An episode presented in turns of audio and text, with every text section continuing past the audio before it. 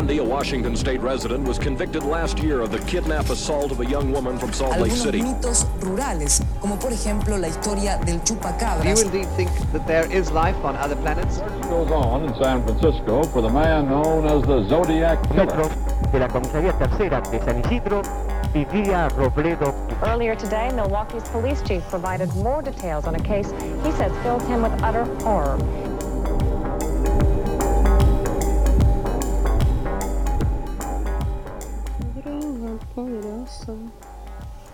Hola, yo soy Lisandro Kendall Jenner Fernández.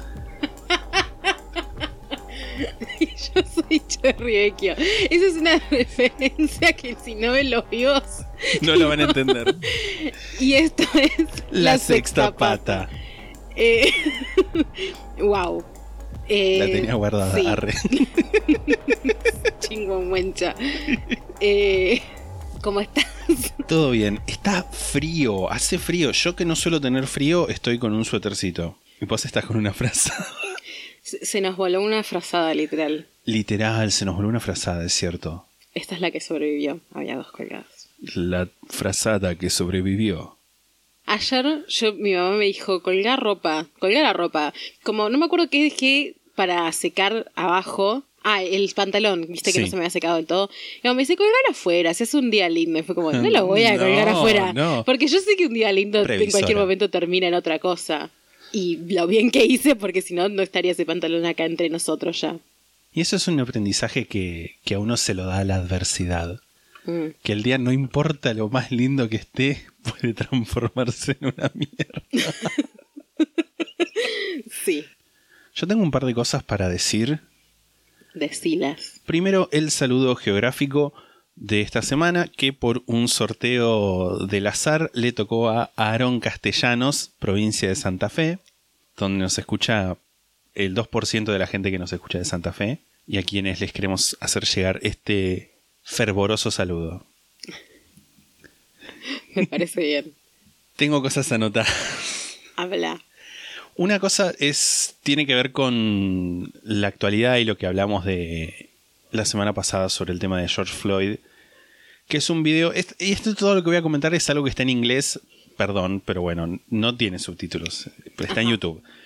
John Oliver, que es, bueno, es blanco el tipo, no solamente es blanco, sino que es inglés, hizo un video sobre la policía Ajá. sobre cómo se puede reformar o incluso todo lo- el- este movimiento de defund the police, o sea, de financiar la policía, que no quiere decir que no va a haber más policía, sino que la policía en Estados Unidos se plantea que deje de tener otras funciones que no tendría por qué tener, como ocuparse de gente en situación de calle o asistir en cuestiones de crisis de salud mental, que son cosas para lo que no están preparados. Sí. Pero bueno, Acá también igual. Acá también, O sea, sí, sí, sí. En Estados Unidos y en todo el mundo la policía se encarga de esas cosas. como y acá medio. también. Y que no, no, no tiene que ser así. O sea, No. tiene que haber gente especializada, entrenada para eso. Y no es que estamos diciendo, ah, qué mala la policía. O sea, sí, Sí. pero esto no es algo que en sí es culpa de la policía.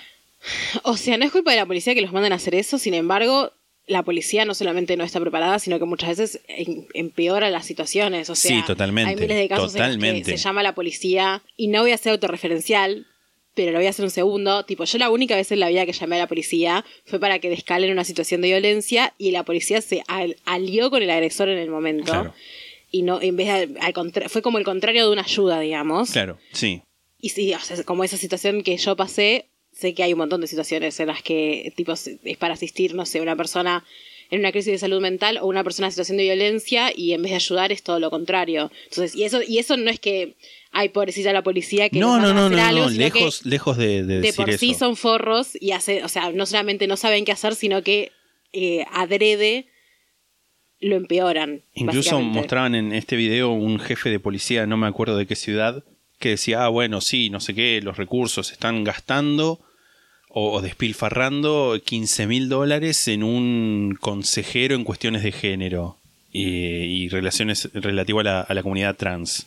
Y lo que decía el tipo, bueno, lo que John Oliver decía, bueno, está bien, sí, estarán des- dice que están despilfarrando 15 mil dólares, pero lo que no dice es que el presupuesto de policía de esa ciudad es de 150 millones de dólares. Como no es que están despilfarrando en eso. Es nada lo que están...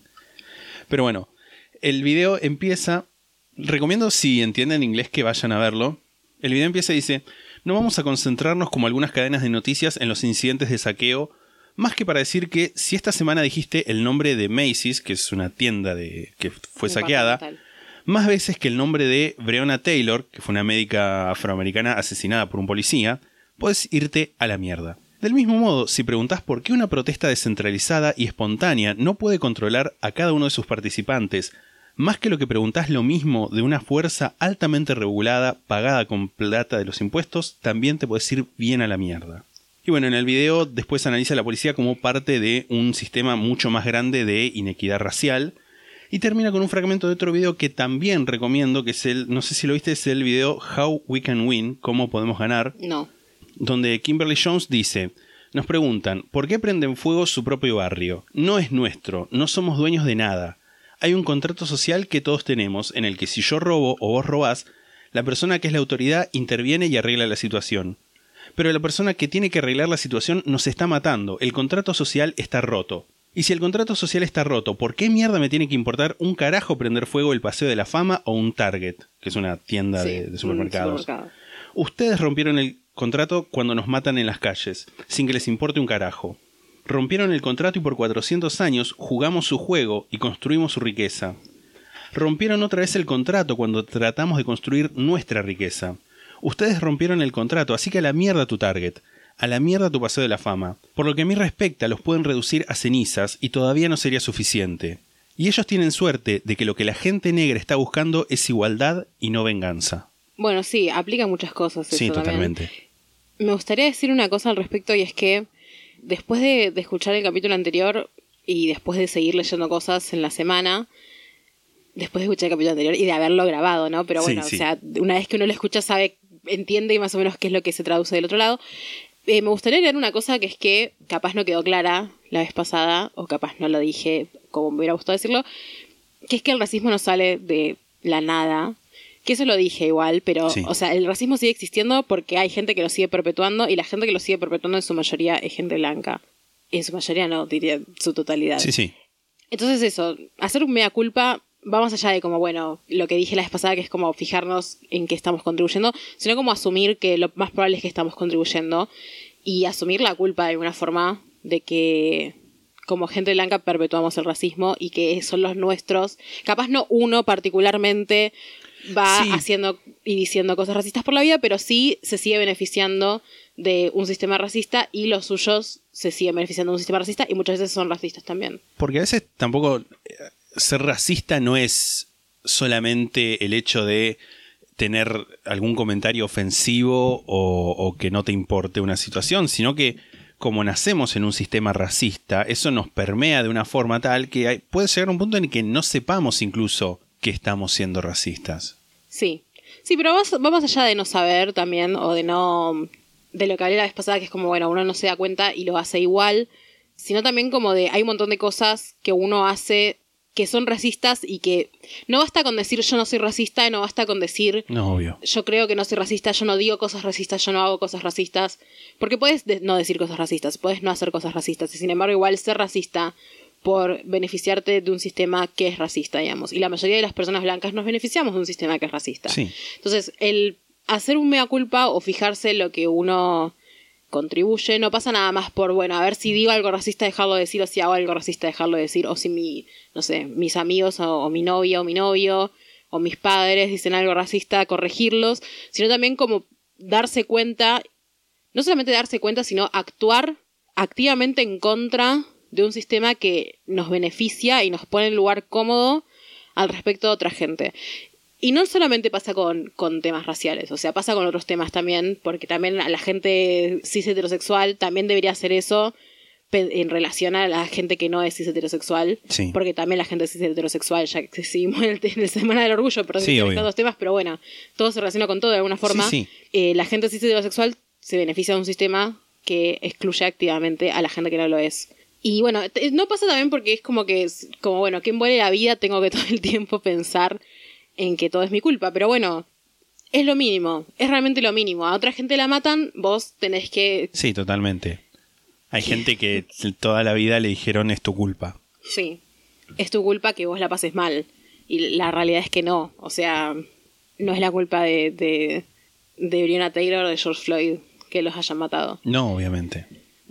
Había visto un sketch también que hablaba de como de películas en general de temática racial, en una, una parodia, ¿no? Decía, y por supuesto, está el personaje que es tan racista que la gente blanca en su casa lo puede ver y quedarse tranquila y decir, ah, bueno, por lo menos yo no soy así.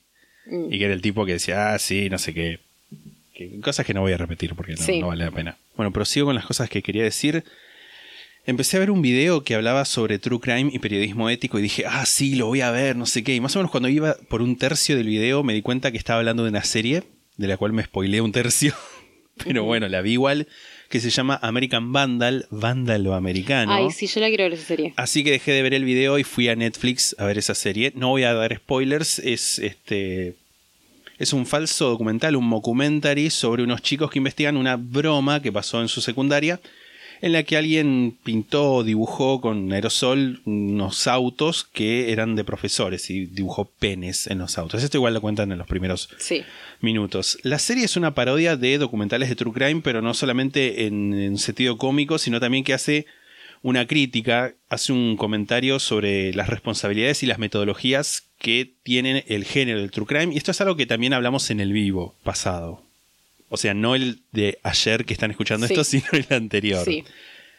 Y no por ahí tanto sobre las cosas que, por ejemplo, venimos haciendo nosotros, ponele que son más bien relatos, si se quiere, de, de investigaciones, sino algo que por ahí es más común en Estados Unidos que acá, que es el podcast o documental sobre un crimen actual que se emite o, o va saliendo a la par o incluso antes de la investigación policial o veredictos judiciales.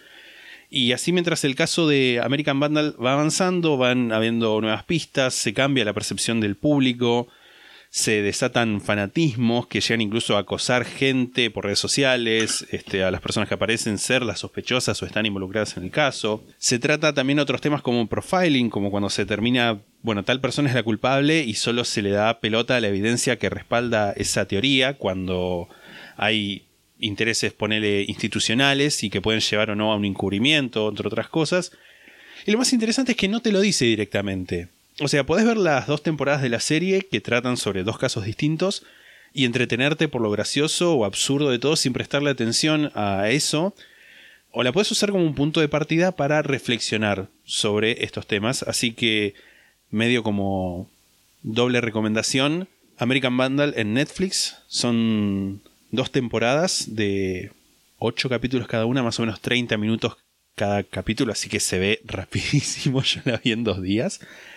Y después, si manejan inglés, ir a ver en el video en YouTube el video American Vandal, True Crime and Ethical Journalism, o sea, America, eh, Vándalo Americano, True Crime y Periodismo Ético. Se estuvo hablando mucho también esta semana sobre el True Crime y los podcasts de True Crime. Y bueno, se estuvo hablando mucho, tipo, en Twitter leí Sí, mucho. De también como qué papel tenemos las personas que hablamos de esto todo el tiempo en darle una imagen positiva a la policía. Sí. Y mm, no me gustaría que terminemos siendo siendo asociados con podcasts de True Crime o con gente que habla de True Crime, periodismo de True Crime o lo que sea, que se alinea con la policía. Porque el tema con los crímenes, lo que tiene mucho es como si uno cree la vida es muy binarista. Sí. Y uno tiende a pensar que una cosa es contraria a otra, una es Sí. mala y otra es buena. Y cuando hablamos de los crímenes es como, bueno, la- lo contrario a un criminal es alguien que hace la justicia, un policía. Sí. Y no. O sea, nosotros, o yo por lo menos, me parece que es importante desprenderse un poco de, no solamente de nosotros como podcast de True Crime, que yo igual no creo que hagamos eso, No. o si alguna vez lo hicimos, no es la intención que, que queríamos transmitir, que la policía es buena en general, sino también de poder desprenderse de ese de esa idea binaria del bien y el mal, que es algo que igual lo hemos hablado, pero en este caso específicamente aplicado a la solución a los crímenes o la solución a, a los asesinos o que alguien pueda llegar a cometer un asesinato no es más mano dura, no es más policía. No, totalmente. De hecho, lo, totalmente lo contrario diría. La policía como institución y, la, y los policías en general son una institución muy criminal también, hay que decirlo. Bueno, la vez pasada hablamos de corrupción, pero no solamente corrupción. Sí. Es una, una, una institución muy criminal. En Estados Unidos, de hecho, se habla de que, se habla no, tipo hay una estadística, de que el 40% de los policías estadounidenses están denunciados por violencia de género. Denunciados, o sea, anda a saber cuántos más son los que Sí. no hay denuncia. Y, y no es una cifra menor. No, es una cifra muy alta. Y tiene que ver, y o sea, esto es, un- es como una cosa que es casi anecdótica en comparación a muchas otras cosas que no salen a la luz y muchas otras cosas que, que no se toman en estadística. Porque hay una cosa, y hay un- una cultura de perdonar al policía, y hay una cultura de alargar un proceso cuando hay un policía involucrado. Y un montón de veces hay chabones que, de hecho, no sé si, no me acuerdo si en alguno de los casos que ya hicimos lo hemos hablado, pero hay un montón de casos de true crime en el que el asesino al final era un policía. Bueno, el Golden State Killer, por ejemplo. Era un chabón que lo buscaron durante un montón de tiempo por ser un violador, un asesino, y era un policía que se salió con la suya durante muchísimos años, como Sí. 50 para ser más específica. Y nada, eso. Me, me gustaría eso, nada más como que es recordarlo. La policía es una mierda. All cops are bastards. Todos los policías son bastardos. Y que haya un policía bueno, que vos que no estás escuchando en tu casa y vas a decir, mi papá es bueno y es policía, mi, mi tío es bueno y es policía. Sí, puede ser que tu tío policía sea una buena persona. Pero igual pertenece a una institución de mierda y te puedo asegurar que tu tío policía vio cosas de mierda dentro de su institución Sí. y las pasó por alto, les dio la vista gorda, porque, ¿por qué no? ¿Qué vas a hacer? ¿Enfrentarte? Es entendible también Sí, que no se enfrente, pero bueno, es parte un poco todo de, de- de ese sistema. Y también creo que es algo que hablamos, no sé si en el primer capítulo, en el capítulo cero o en el capítulo de asesinos seriales, que también muchas veces los asesinos seriales pueden operar justamente por inoperancia de Sí. la policía, por fallas ya sea en la comunicación, en los métodos o lisa y llanamente eh, terquedad. Sí, de hecho acá en muchas de las cosas que hemos hablado siempre está el tema de la inoperancia policial como un como un tema central casi Sí. de, de las tramas de los crímenes y es algo que pasa un montón y es algo que cualquier persona que haya tenido que denunciar algo a la policía sabe que el proceso, si es que en algún momento se llega a, a- a algún tipo de justicia, el proceso es largo, tedioso y muchas veces te revictimizan. Y no estoy hablando, de ir a denunciar me refiero, no estoy hablando de te robaron un celular No, o no, algo así, sino estoy hablando de cosas que tienen que ver con violencia eh, tipo de intrafamiliar, violencia de género o algo más grave incluso, ¿no? Sí. Eh, asesinatos, violaciones, que la mayoría de las veces esos casos quedan impunes, la mayoría, la mayoría de las veces esos Sí. casos quedan impunes, y la mayoría de las veces no solamente quedan impunes, sino que uno va a denunciar y no te dan pelota, porque desde la policía es esa la mentalidad, que no importa, que no pueden hacer nada. Y se supone, se supone, entre miles de comillas, que la policía está para eso, para hacer Sí, totalmente. unos actores sociales por el bien común de una comunidad. Y acá es cuando voy a sacar mi lado más anarco, que lo tengo escondido generalmente, pero, pero que lo tengo un poco en el fondo, que es que me parece que nos, que estamos, o sea, la sociedad ha progresado al punto que no necesitamos de la policía. Y lo voy a decir, para mí Tenemos a Google. tenemos a Google, nos tenemos como comunidad, porque la realidad es, ustedes pónganse a pensar las veces que les pasaron cosas en las que creyeron que necesitaban a la policía. ¿Cuántas veces la policía realmente ayudó? ¿Cuántas veces, y no solamente lo que les haya pasado a ustedes, sino como en general, la policía muchas veces hace más mal que, que bien en esos casos, y la mayoría de los casos en los que hay un tema de violencia intrafamiliar, violencia de género, violación o lo que sea, no voy a pasar a asesinato, porque ahí ya nos estamos metiendo en un tema de justicia por mano propia que no me gustaría tocar ahora No, porque por ya es algo más grande. Pero ¿cuántas veces realmente la policía ayudó en esos casos? Si a vos que estás escuchándonos te violaron o tuviste violencia intrafamiliar o violencia de género o lo que sea y intentaste denunciar a la policía, ¿quién te ayudó? ¿Te ayudó la policía o te ayudó tu comunidad, tus amigas, tus amigos, tu familia, tu organización, tu, no sé, tu, de Twitter, Facebook, Sí. tus redes sociales? ¿Cómo, cómo, cómo, ¿Cómo pudiste salir de eso si es que pudiste salir de eso, no? ¿Cómo, cómo, cómo pudiste superar ese, ese, ese tema o cómo pudiste em, sentir que había una sensación de justicia? ¿A través de la policía o a través de otro medio? La voy a dejar ahí. Sí, y no solamente es la policía, me parece, también hay que hablar de que es necesaria una reforma del sistema judicial Sí, que es otro tema, no es otro tema, va de la mano. No es otro Tiene que tema. ver. No es otro tema, pero igual me parece que sí hace falta un una, un- una reforma del sistema judicial, hace falta una reforma de, De muchísimas muchas cosas. Casi todo. Pero me parece que es aún más urgente pensar en. Porque está bien, es una cosa que igual estamos hablando del plano del utópico, porque Sí, la realidad obvio, es que obvio. casi como cualquier sueño anarquista, no va a pasar, no sé si nunca, pero no hay las inmediaciones temporales. No, obvio. Pero bueno, puestos a, a reflexionar, porque estamos hablando ya en, en un plano de la reflexión y no, de- no tanto de la acción directa, la policía es, una, es la fuerza de la justicia, digamos. Sí, además la policía está en la calle ahora. Por eso. Es la fuerza directa, es cuando vos tenés un problema y llamás a la policía, no cae un juez o un fiscal a tu casa, cae un policía, que es el, el primer contacto que tenés con el sistema judicial de alguna forma. Y es también, me parece más que nada replantearnos el concepto que tenemos nosotros cuando pensamos en la policía, en qué pensamos. Sí. Hay que como desconstruir esa idea de que la policía está para cuidarnos, porque hay, mucha gente dice eso como, bueno, la policía no está haciendo lo que cree, que de hecho lo dije yo hace un rato, ¿no? La policía no está haciendo para lo que está, que es cuidar a la gente. Y la policía no está para cuidar a la gente, en, la- en realidad, tipo, realmente, por más que se, se diga o ellos lo digan que están para cuidar a la gente o que la idea que nos meten en la cabeza para que aceptemos que hay chabones armados en la calle todo el tiempo y que básicamente nos pueden hacer cualquier cosa porque son la policía, es que están para cuidarnos, o sea, son para un bien más grande que nosotros. Y la realidad es que la policía no está para cuidarnos a nosotros, está para cuidar los bienes y el poder de gente que no somos nosotros, es Sí, otra gente. Ese es el origen de, de la policía. La policía se crea para cuidar la propiedad privada. Exacto. Y bueno, tengo un mensaje de una persona que nos contó que la semana pasada fue un funeral Ay, Dios. porque vos preguntaste. Sí, sí, sí. O sea, estás Me cosechando arrepiento. lo que sembraste. Nos dice esta persona, la semana pasada fuimos a un funeral donde no había nadie. Y para entrar medio que fue todo incógnito y había carteles que decía que estaban suspendidos los velorios. Imagino que fue todo de manera ilegal y que no propusieron Zoom.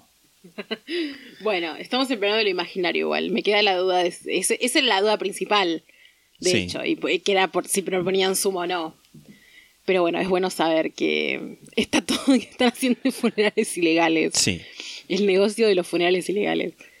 Y por último, mandar un saludo de cumpleaños, que hoy domingo que sale el capítulo es el cumpleaños de Anto, Anto-Antito6 es el arroba, que nos dice, hola chicas de la sexta pata, hace desde más o menos mediados de enero que los escucho, considero que su podcast es muy bueno, aparte uno de los primeros que escuché en español, este domingo es mi cumpleaños y sería muy feliz si me saludaran en su episodio del domingo. Bueno, acá tenés la razón para tu felicidad. Feliz cumpleaños. Anto bajo. ¿Cómo era? Anto-Antito6, que cumple 15. Nena, ¿qué haces escuchando este podcast? Anda a hacer 15 tarea. años, ¿te parece? O sea que nos empezó a escuchar teniendo 14. ¿Qué? No. Ni- no. Muy fuerte. Te vas ya, ya mismo cerrás ese navegador, Spotify o lo que sea. Te vas a escuchar BTS o lo que sea que hagan los jóvenes ahora. Sí. No, Eh. seguimos escuchando, pero Sí, feliz cumpleaños. feliz cumple. De, escucho otras cosas también. ¿no? Piñón fijo, paca paca. ¡Fijo! ¡Wow! Ahora que vuelve. ¿Cómo se llama? Zumba. No. Zumba. Samba. Samba. Exacto, samba. Samba con Paulina Cocina. yo quiero decir un par de cosas. Primero que nada, hacer una fe de ratas, que es que la vez pasada yo hablé, en un momento del capítulo, yo cuento una anécdota de cuando fui a Saladillo, y en una parte se cortó, y nos dimos cuenta unos días después, y fue como, bueno, ya está, no lo vamos a arreglar ahora porque ya la mayoría de la gente lo escucha así, que se corta que yo cuento que yo fui a Saladillo una vez con un ex amigo y un amigo de ese ex amigo y una señora, y se corta la parte que yo digo que esa señora era la... ma- la, la madre. La- Era la maestra, la profesora de ese pibe. O sea, de- del amigo de mi ex amigo. Era la profesora y que estaban saliendo. Esa parte se corta totalmente porque parece que fuimos a Saladillo con una señora aleatoria. y Claro, no, no. Era la novia maestra, la novia y la profesora de este pibe de 17 años. Que no lo hace algo bueno, ¿no? Pero, No, no, pero no. se pierde una parte esencial de esa historia.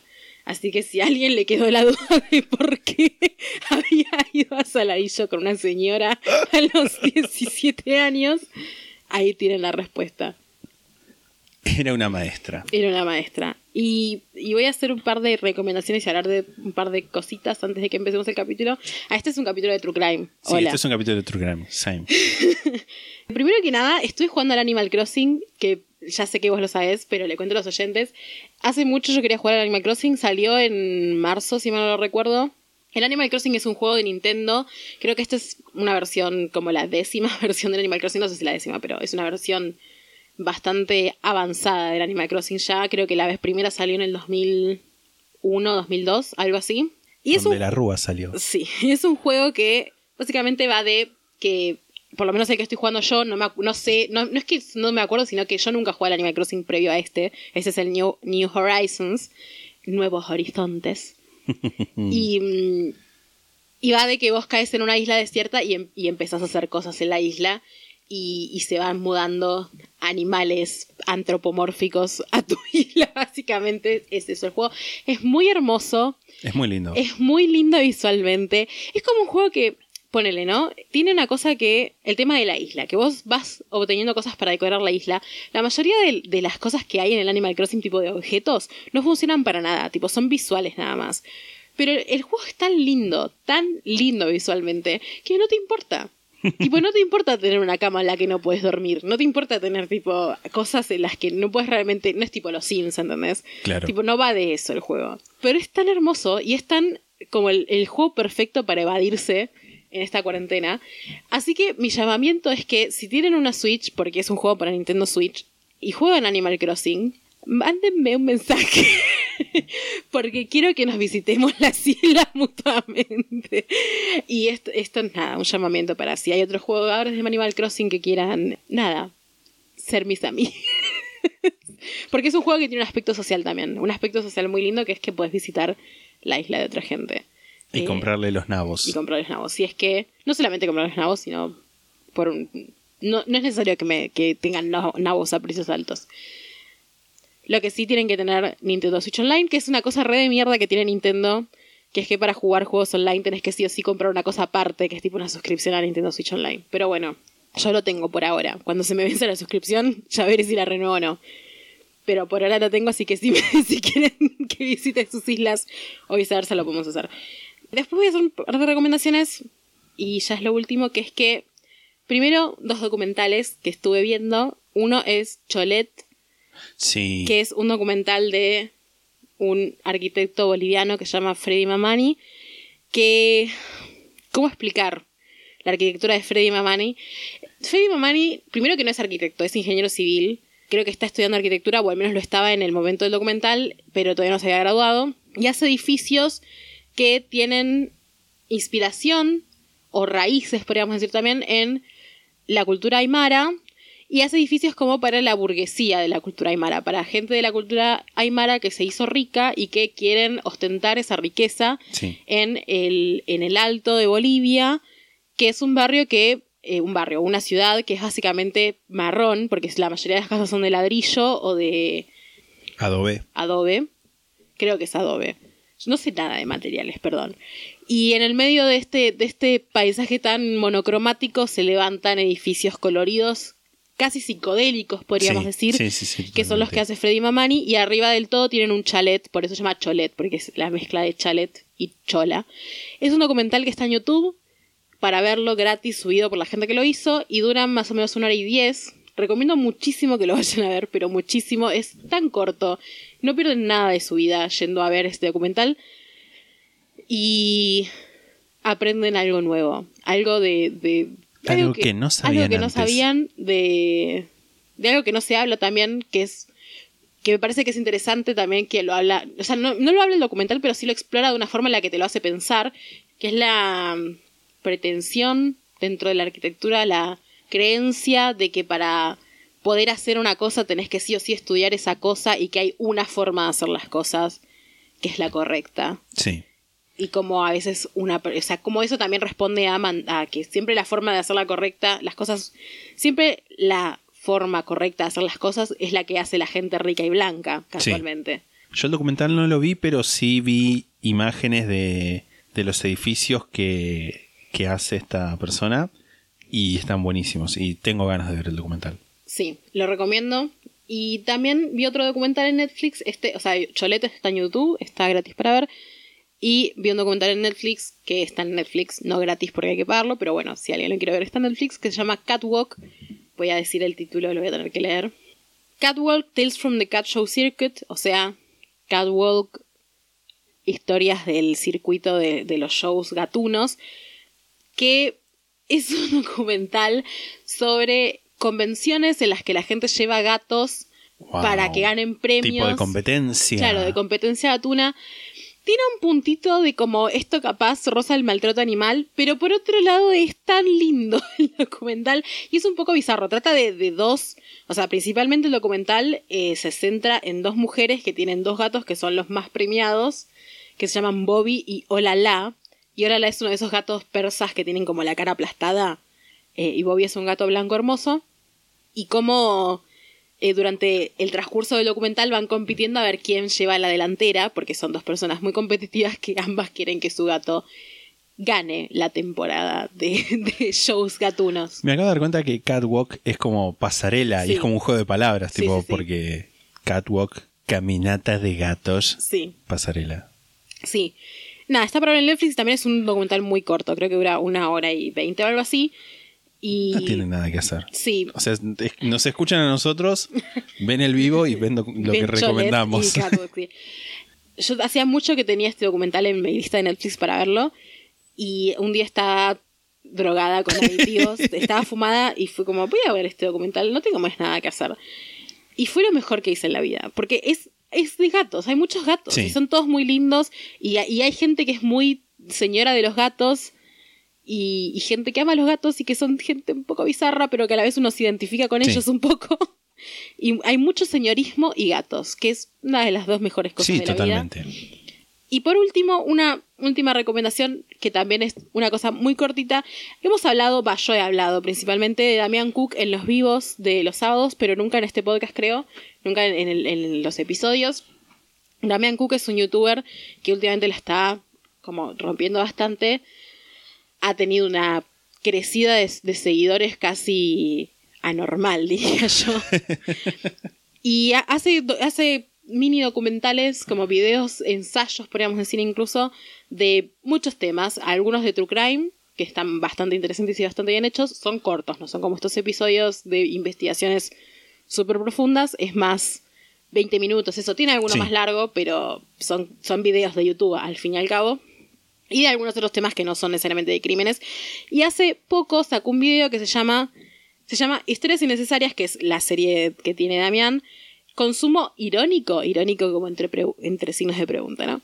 Que es un ensayo sobre el consumo irónico y cómo, o sea, lo que dice Damián en el, en el ensayo, en el video, principalmente es que el consumo irónico no deja de ser consumo. Sí. Y explora un poco un par de casos al respecto de cómo una cosa que fue consumida irónicamente terminó en algo muy serio. Por ejemplo, Amalia Granata siendo diputada. Pero también lo habla desde un punto de vista que es las teorías conspirativas, que es algo que hemos hablado en los vivos también, de Sí. como cuando se mezcla algo que es tipo un caso real con algo que es una teoría conspirativa y se entremezcla todo y todo es lo mismo y no todo es lo mismo. Recomiendo mucho que lo vayan a ver, me parece que está re bien todo lo que dice, estoy de acuerdo en todo lo que dice y está bueno como poder tener una perspectiva capaz que no se dan, que se los dé alguien más Sí. también, que, que no, Que no siempre seamos nosotros. Claro. También hay una cosa que no sé si de esto habla en el video, pues no lo vi, pero con el consumo irónico, que muchas veces se usa la expresión consumo irónico para decir estoy viendo algo que el- la mayoría de las personas considera que es vergonzoso. Sí. Y nada, por ahí también está decir, bueno, sí, me gusta tal cosa. Bueno, no lo, no lo habla desde, o sea, no dice exactamente eso, pero lo que dice es que, bueno, uno cuando consume irónicamente en realidad está consumiendo y como hay que hacerse cargo de que cuando uno dice consumo irónico, está consumiendo. consumiendo. O sea, no, no hay una forma irónica de consumir eh, cosas que, que uno sabe que no están buenas. O sea, hay que hacerse cargo de que las estás consumiendo y que estás de alguna Sí. forma contribuyendo a que sigan existiendo. por más que no estés de acuerdo con las cosas que dicen. Que no es algo que necesariamente esté mal, o sea, No, ver, no, no, obvio. no es una cuestión de tampoco como echarse culpas, pero bueno, sí me parece que lo que tiene interesante el video es que empieza explorando esto y eh, habla de, de lo que yo digo que es las teorías conspirativas, que como empieza a ser peligroso cuando el consumo irónico, uno que algo consume, uno sabe que es para divertirse, pero no todo el mundo sabe que es para divertirse. Entonces lo que Sí, uno esto cree lo que... tratamos bastante los videos. Eh, por eso, pero nunca acá. Lo que uno cree que es como, hay esta teoría conspirativa, jaja, qué gracioso, deja de ser gracioso cuando hay alguien del otro lado que lo escucha y dice, ah, yo creo en esto, y es verdad. Y puede ser una boludez, como, no sé, creer que John Tito realmente viajó en el tiempo, o puede ser algo realmente serio, como que el coronavirus es un invento del comunismo. O sea, Y que te lo dan las antenas de 5G. sí, que es- de- habla de eso también, Damián, en el, en, el, en el video, que lo recomiendo bastante. Creo que dura 20 minutos, o sea... Estamos recomendando, al menos yo, cosas que son muy cortas. Bueno, Sí. Lisandro recomendó una serie corta también. Recorta la serie. Así que. Si hay Sí, los que videos, que hacer los videos que recomendé deben durar. Bueno, el de John Oliver dura veintipico minutos y el otro de How We Can Win también dura ocho minutos, creo algo así. Son cosas cortas dentro de todo. Lo que aparentemente no va a ser corto va a ser este capítulo porque ya estamos por los 40 minutos ¿En más o menos de grabación y todavía no empezamos a hablar del caso. Les pedimos perdón a las personas que se sientan ofendidas por esto, pero bueno, saben que es parte de nuestro, Branding. nuestro branding, lo, cómo encaramos las cosas. Y también creo que tampoco es que estuvimos hablando de boludeces. Estuvimos No. hablando de cosas serias, Serias. e importantes que quisimos decir. Están pasando muchas cosas en el mundo también y me parece que sería Hipócrita. hipócrita y también irresponsable. Sería irresponsable de nuestra parte fingir que no está pasando nada y decir, bueno, hoy vamos a hablar de un crimen, listo. No. Claro. En fin. Les queremos contar algo. Finalmente tenemos un sponsor. Dino Estética, a quienes les queremos agradecer. Es una tienda marplatense de productos de cuidado personal y estético. Las pueden seguir en su Instagram, arroba dinoestética. Y ver sus productos y hacer sus pedidos desde todo el país, o sea, Argentina, en agilpedido.com barra dinoestética. Tienen productos de coloración y lavado del pelo, tratamiento de la piel y tratamiento para el cabello. Y nada, está bueno bancar pequeños emprendimientos locales. Recuerden, pueden seguirlas en su Instagram, arroba dinoestética. Y para hacer pedidos desde Mar del Plata y del resto del país, agilpedido.com barra dinoestética. Así que ya saben, si necesitan alguno de estos productos, Cuenten cuenten con, con Dino Dino Estética. Estética. Nos salió excelente.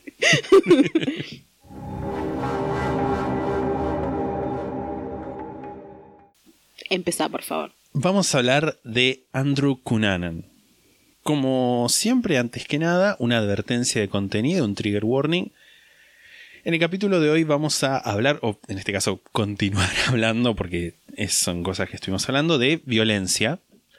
Vamos a hablar de homofobia, va a haber un toque de racismo mezclado. Voy a citar mis fuentes para este capítulo, es el libro Death at Every Stop, Muerte en cada parada, de Wensley Clarkson, el libro Vulgar Favors, Andrew Cunanan, Gianni Versace and the Largest Failed Manhunt in US History de Maureen Orth, que es Favores Vulgares, Andrew Cunanan, Gianni Versace y la cacería humana, o sea, la búsqueda más larga y fallida de la historia estadounidense, Murderpedia, nuestra gran amiga, la vieja confiable, y artículos varios en general.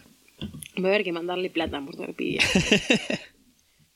Andrew Philip Cunanan nació el 31 de agosto de 1969 en San Diego, California, siendo el cuarto y último hijo de Modesto Cunanan, un filipino estadounidense, y de Marianne Shilasi, italo-estadounidense. Modesto había sido un oficial en la Marina estadounidense, pero para el momento en el que nació Andrew ya estaba retirado y trabajaba como corredor de bolsa y le iba bien. Ahora más adelante vamos a, a ver un ejemplo de qué tan bien le iba.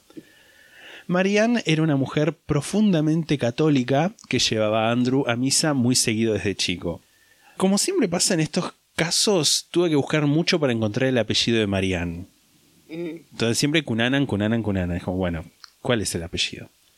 En la primaria, Andrew le contaba a sus amigos que el padre le pegaba y decía que tenía moretones en la espalda y el estómago. Modesto, que era el padre, dice uno de los autores, Clarkson, era de la idea de que los chicos necesitan una estricta disciplina por parte de sus padres. Para los 12, Andrew se había transformado en un muchacho asombrosamente atractivo, strikingly handsome, es lo que dice Clarkson, y muy inteligente. Sus padres, para aprovechar esta inteligencia, lo enviaron a una exclusiva escuela privada llamada Bishops en San Diego, que salía 7 mil dólares al año. Sí, así de bien le iba. Mm. Igual, perdón. 7 mil dólares al año en Estados Unidos siento que no es tanto. Igual de qué época estamos hablando. 1969. Mm, No pasó, un, mon- un montón de cosas no pasaron todavía. Que son más o menos 48 mil, 50 mil dólares actuales al año. ok. En Estados Unidos igual siento que capaz no es... O sea, es un montón. Es un montón de plata igual y seguramente el 90% de la gente estadounidense no puede Pagar eso. pagar eso. Pero creo que para una escuela privada en Estados Unidos es más o menos lo que sale, creo. Sí, no tengo idea. Sí, yo tampoco realmente, pero como que bueno. Sí. Es una, era, estaba como una de las más exclusivas del área. Ok, es un montón de plata. Fue en esa escuela donde Andrew se dio cuenta de que si usaba en conjunto su atractivo y su encanto podía conseguir casi todo lo que quisiera, y esta habilidad se le atribuía a la influencia de su madre, a quien describía como una persona dominante y demasiado amorosa, que siempre le decía que estaba destinado a tener mucho éxito en su vida.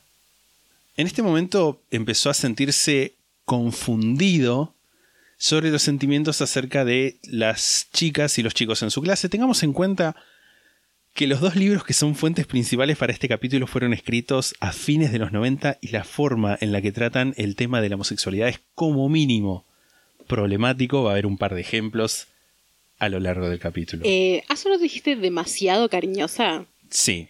¿Qué, ¿Por qué es demasiado? No, ¿Qué es demasiado Over- cariñosa? El libro dice que Andrew la definía como overbearing and overloving. Polémico igual también eso. ¿Qué es Sí. demasiado cariñosa? Tipo, Como que lo ahogaba. tu viejo te caga a palos, boludo. Tipo, Sí, bueno, sea, same. O sea, no capaz same. tu madre quería compensar un poco. Sí, pero bueno, viste cómo es. Sí, viste cómo es. Es todo un tema. Las chicas lo intimidaban porque le insistían mucho para que las invite a salir y algunos chicos, celosos de su atractivo, le hacían bullying. Andrew empezó a sentirse atraído por los chicos más callados y débiles. Siempre que cambio un poco la entonación es porque estoy haciendo citas textuales del libro en cosas que por ahí no estoy tan de acuerdo. En su familia, varios parientes empezaron a notar desde el principio cómo Andrew manipulaba situaciones para quedar bien parado sin importarle los sentimientos de las demás personas. Sin embargo, detrás de esa fachada era un chico bastante triste a quien le costaba disfrutar de las cosas que otra gente de su edad disfrutaba y que se culpaba a sí mismo por la disciplina, la violencia, que su padre ejercía sobre él.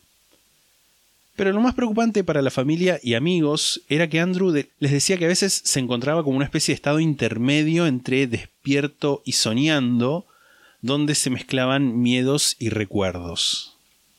Como que a veces se escapaba y por ahí estaba caminando y no sabía si estaba despierto, soñando, como una situación medio alucinatoria, diría yo. Sí. Las primeras experiencias sexuales de Andrew Cunanan fueron con personas más grandes que él, ya fueran otros adolescentes u hombres mayores. A los 14 empezó una relación con un hombre bastante más grande que él, que estaba casado y tenía hijos, y fue con ese hombre, ese pedófilo, vamos a decirlo, que Andrew empezó a conocer un mejor estilo de vida. Este tipo lo llevaba a restaurantes caros y lo inundaba de regalos. Y yo no puedo evitar pensar, no sé, qué sé yo, sos un mozo en un restaurante. Viene un. pensaría que es el hijo. Igual, ah, Sí. voy a decir, a ver, es un tema que para mí tiene mucha tela para cortar y que es un tema que se ha discutido tantas veces que es como que, que qué paja una vez más discutirlo acá.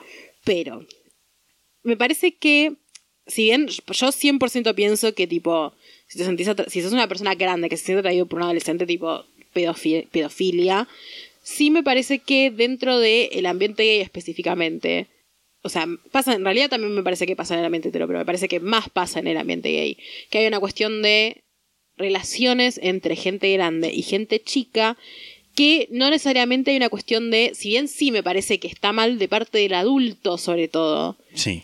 sí me parece que hay una cuestión de, no sé si podemos hablar de violación o de abuso solamente porque una persona grande sale con una persona chica.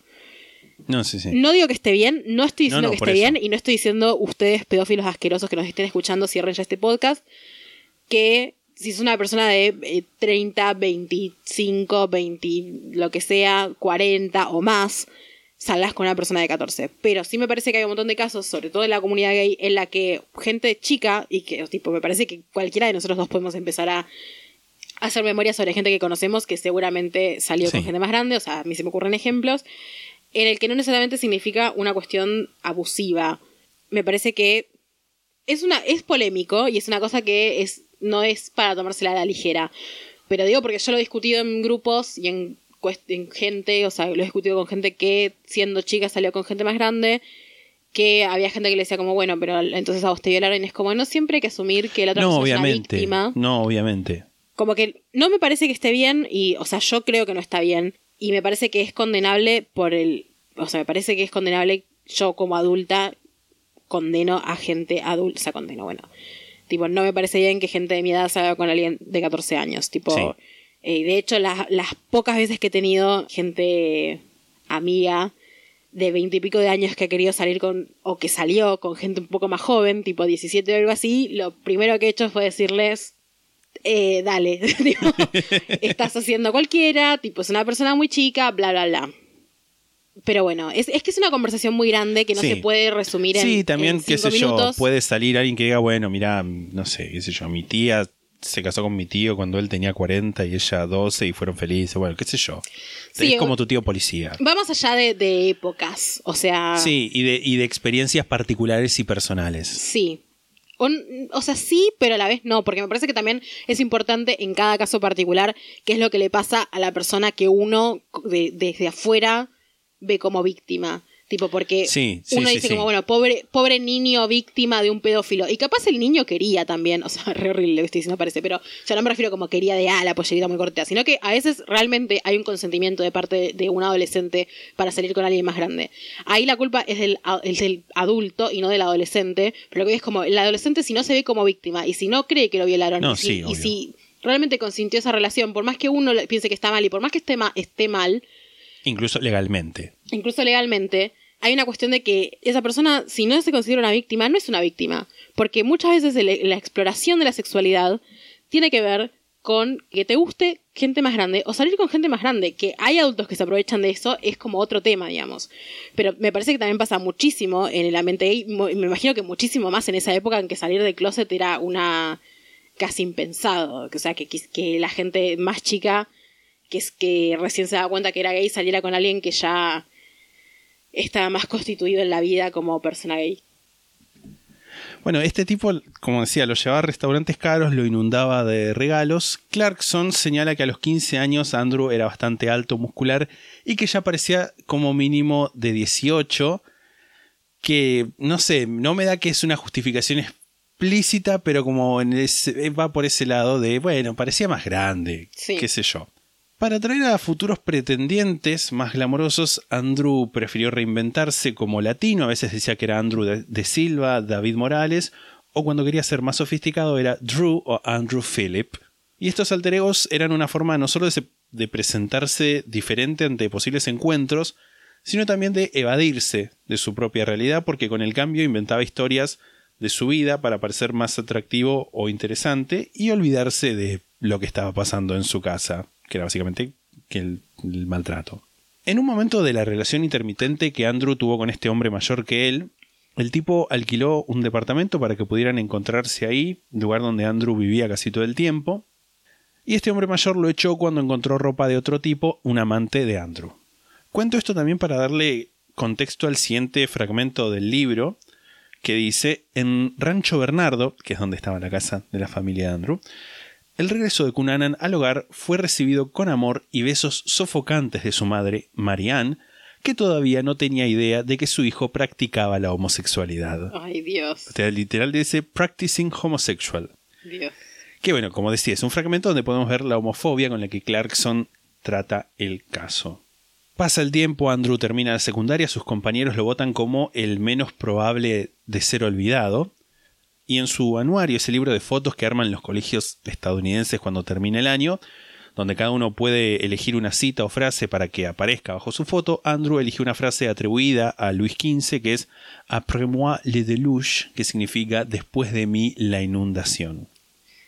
Hay un tema de Regina Spector que tiene ese nombre. ¿Que tiene ese nombre? Es muy lindo, sí. Se llama Après- moi, creo nada más. Pero dice Après moi le deluge en el. Oh, me gusta. Bueno, y ahí te mando la primera foto, que es la foto de Après moi le deluge, que es de, del... Supuestamente es la foto del yearbook de Andrew Cunanan. No sé qué tan cierto sea, pero en todas partes aparece como que esta es la foto. La foto en la que está con la, la camisa abierta. Rico chico. Rico chico, efectivamente. JK, nice ball. Tipo Just Kidding. Sí, Josh King, nice ball es tipo. Buen cuerpo. Pero eso está escrito como sobre la foto, ¿no? Sí, creo que está escrito sobre la foto. Porque si te fijas tiene como una línea sobre lo que sería el ombligo. Sí, sí, sí. Sobre su vida sexual no vamos a hablar mucho más en detalle de lo necesario, sobre todo porque es algo en lo que muchos autores se centran y más adelante vamos a ver qué tan acertado o no es esto de centrarse. Spoiler, no tiene nada que ver. Sobre todo con frases como las que comenté y también el gran problema de Andrew Cunanan era que era promiscuo. En un intento subconsciente de ser amado por todos, Cunanan no tenía problema en tomar nuevos acompañantes masculinos y parecía no preocuparse por la epidemia de SIDA, SIC, textual, que estaba asolando los Estados Unidos en ese momento. Bueno, hay una cuestión de culpabilización a la sexualidad. Sí. Estamos hablando como un montón de temas que son. tienen que ver un poco todo con Sí. todo. Pasaba también en el, en el caso del pasado, en el Luca Manetta, Sí. como esto de centrarse en cómo, ay, si era, si era prostituto, si con quién cogía, cuánto cogía, es como. Hay una cuestión moral con la sexualidad, Sí. voy a decir libre o mal llamada libre, que es, que es como casi criminal, ¿no? Como cómo sí, vas a hacer sí, así. sí, sí, sí. Lo único que vamos a comentar, por lo menos por ahora, porque sí es relevante la historia, es que una vez Andrew estaba por la calle caminando del brazo y besándose con otro hombre y justo pasaron los padres en auto y los vieron, pero se hicieron los boludos, como que no le dijeron nada por el momento. Para ese entonces las cosas no le estaban yendo bien a Modesto, el padre estaba por perder su trabajo como corredor de bolsa e incluso estaba sospechado de haber malversado decenas de miles de dólares de plata de sus clientes. Aparentemente esto lo hizo más razonable en el trato con Andrew y se empezaron a llevar mejor e incluso a desarrollar un lazo padre-hijo, sobre todo cuando Modesto le dijo que eh, lamentaba mucho, que se arrepentía de haber sido tan estricto con él en su infancia. En 1988 Modesto le anunció a su esposa e hijo que quería vender la casa en San Diego y volver a las Filipinas para empezar de cero. Como conté antes, Andrew tenía otros tres hermanos, pero ya se habían ido todos a la mierda de ese hogar. Hicieron bien. Sí. Lo habían echado de su trabajo y no tenía nada que lo atara a California, ¿no? Modesto.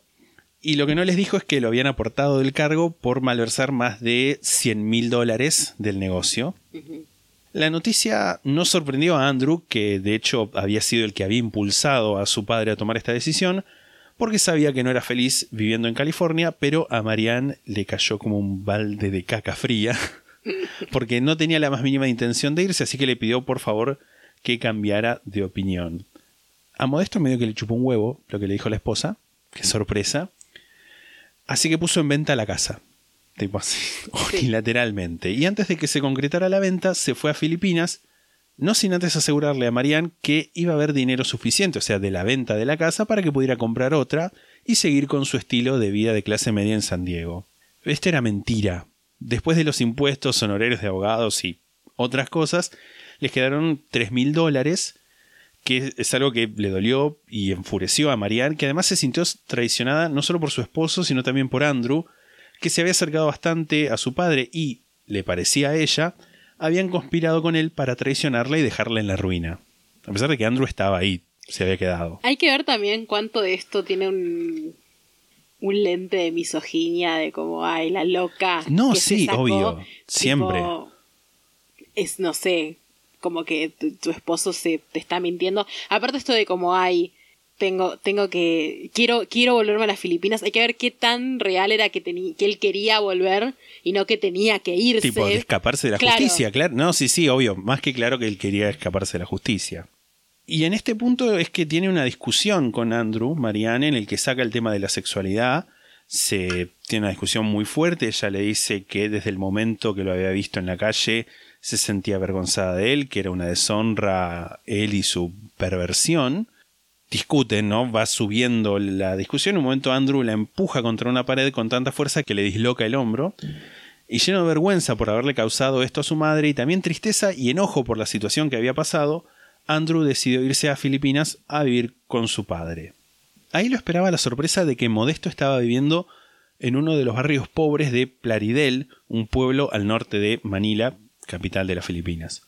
Andrew, acostumbrado a las calles limpias y a los jardines con pasto corto de Rancho Bernardo, se alteró muchísimo y además descubrió que su padre apenas podía mantenerse y vivía de vender porquerías, dice el libro, en las calles, y además esperaba que su hijo empezara a trabajar con él apenas horas después de haber llegado. Andrew se dio cuenta casi instantáneamente del error que había cometido y de que necesitaba encontrar alguna forma de volver a los Estados Unidos. En bares del ambiente gay local conoció, y esto es como, ah, trigger warning, transfobia. En bares del ambiente gay local conoció a un grupo de chicas chico, Igual, sí, quiero aclarar una cosa, porque capaz esto vos no lo sabes. Y capaz yo igual también creo que sé y no sé tanto, pero yo tengo una amiga que fue a, a esa zona, tipo Filipinas, Tailandia, esa zona del sudeste asiático. sí, Allá hay, se le dice ladyboy a un tipo de cosa que no es ni gente trans ni drag queens, como que es algo que no es ni uno ni lo otro. Porque como que hay, como que es algo que se nos escapa, me parece, como Sí. occidente, como el concepto de ladyboy. Como que es algo que no tenemos acá, no hay un equivalente a lo que ellos le dicen ladyboy, digamos. Entonces, como que no, o sea, sí puede que sea transfóbico desde el punto de vista occidental, pero me parece que ellos mismos se llaman Ladyboy. O sea, como que es algo que es entre, no sé si entre, pero como que es algo que no es, no es una, no es gente drag queen, no es, no es gente trans, o sea, no son mujeres trans, sí. y son drag queens. Bueno, pero tampoco son el- hombres gays, digamos. Claro, el- tampoco son hombres gays. Son ladyboys, o sea, ellos, ellos mismos se llaman Sí, ladyboys, ¿entendés? claro. Pero ese es un concepto que yo no, no lo conozco tanto como para poder explicarlo. Bueno, lo que el libro decía es que, el, porque no decía Lady Boys, decía Girl Guy o algo así. Ok, yo sé que, o sea, sé que existen estas personas que se denominan ellas mismas ladyboys, que son como otra cosa que no sé bien qué es, o sea, no que quiero... puede ser o no lo mismo de lo que estoy hablando. Yo creo que es muy probable que sea lo mismo. Porque, esto es como se llamaba, como exclusivamente y sin diferenciar gente trans y drag queens que eran trabajadores sexuales. Ok, puede... No sé si el Lady Boy que decís vos define el trabajo sexual. Creo que tiene algo que ver, pero de nuevo, no quiero meterme la, no, no quiero meter la pata en ponerme a hablar de algo en lo que realmente no sé tanto.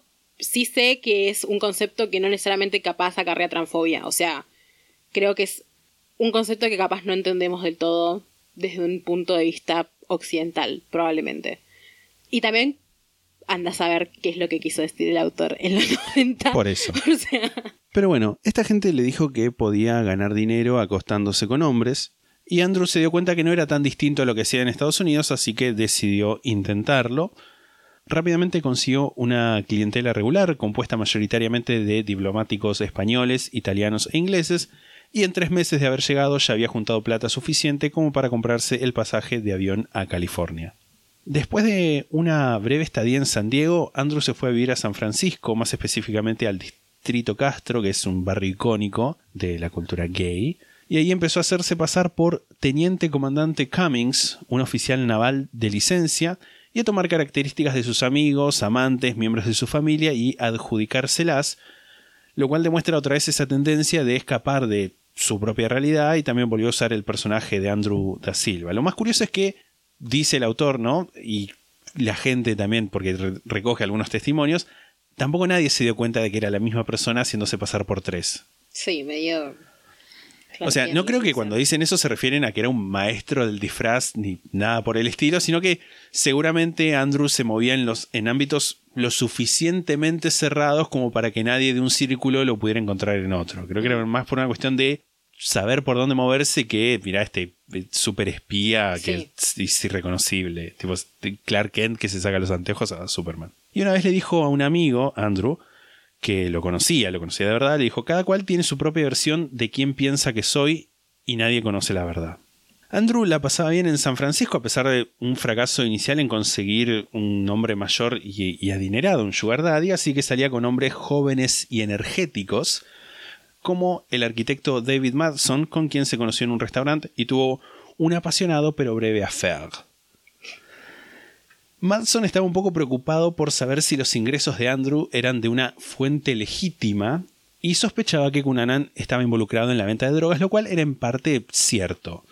Además de un trabajo en la cocina de un restaurante, Andrew vendía marihuana y ocasionalmente ejercía el trabajo sexual con hombres que conocía en bares, aunque más bien que trabajo sexual explícito, en el caso de decir, bueno, mira, soy un trabajador sexual, cobro tanto, eran más bien situaciones del estilo de, ay, si querés vamos a tu casa, pero después me tenés que pagar el taxi que también yo creo que respondería a una cuestión de protección, me imagino. O quizás no. Como protección. O sea, en el sentido de, de trabajar en, no sé si decir en la clandestinidad, pero como que no sé, porque por ahí, si le decía eso a la persona incorrecta, por ahí va preso. En ese sentido, por ahí era. Ok. O quizás no. Entiendo. Pero igual él cobraba, no es que nada más era el taxi, digamos. No, no, no, era, era un, un eufemismo. Claro. Como que, era, como que lo plantea que era algo que ya se sabía, que decías eso y sí, te tiraban 200, 300 dólares. Claro. En la celebración de Halloween del 89, que fue un evento colorido del distrito, todas estas cosas son las que dice el autor. Colorido tipo era una orgía seguramente, pues lugar donde hay muchos gays y alcohol. Sí, y se daban besos. Y la policía ignoraba que se daban besos. Y literal lo dice el texto. Andrew conoció a un hombre mayor que, según le dijo a sus amigos, era un conocido actor de televisión, pero tenía que jugar bien sus cartas y quería que este caballero quedara rendido a sus pies, así que retomó los consejos que le había dado Marianne y logró que a las pocas semanas el tipo lo convenciera de mudarse con él, mientras que le decía a sus amigos y colegas que Andrew era su nuevo secretario. El secretario ¿Qué edad tenía Andrew pasa mucho. En el 89, 20 eh, años. Porque nació en el 69. No, no, no, ahí ya estamos mejor. Nicole Ramírez Murray, una activista LGTB también conocido como la emperatriz Nicole, la grande reina madre de las Américas. Amo. Dijo lo siguiente de Andrew. La amo. Sí, same. Vivía una doble vida, una entre los adinerados hombres de negocio y otra con sus pares, una vida social de bares. Pagaba la cuenta y era el alma de la fiesta, era el gigoló americano perfecto. Era encantador y claramente alimentaba su cerebro, las artes, ópera, antigüedades, museos. Por lo general estos tipos solo pueden hablar del gimnasio y del surf, son como modelos de GQ, una revista de moda y gente. Re. Una revista de hombres. Sí. Él, o sea, Andrew, era el menos guapo, el menos fornido, pero sabía cómo mantener a estos hombres mayores interesados, sabía cómo hablarles. Y también es cierto que Andrew tenía una imagen que se puede decir atraía a hombres mayores. Se vestía de una forma conservadora, usaba pantalones caquis, remeras lisas. Y los hombres gays mayores y ricos de esa época eran como más tapados y el libro, bueno, un conocido de Andrew dijo, no quieren un chico feminado que bailoteara por ahí, quieren un tipo que parezca tan normal, la expresión, que pueda pasar por heterosexual y Andy encajaba perfectamente en ese perfil. Eso sigue pasando igual. Sí, sí, sí. Pero yo creo que era como más extenso en esa época. Sí, en esa época peor, pero ahora sigue pasando, sobre todo en la gente gay más grande que busca gente más chica. Que la hay. No hablo de menores, sino como gente de tipo de, no sé, 50 o más que busca gente de 20 o 30. En octubre de 1990, Andrew y su amante, pareja, sugar daddy, lo que fuera el momento, fueron a una fiesta posterior a la ópera Capriccio y en el lobby del restaurante Andrew fue presentado al diseñador de moda Gianni Versace. Se dieron la mano y Versace contó que creía haber conocido antes a Andrew en su casa del lago Como, en Italia, lo cual aparentemente era cierto porque Cunanan había estado por ahí un par de años atrás con otra pareja.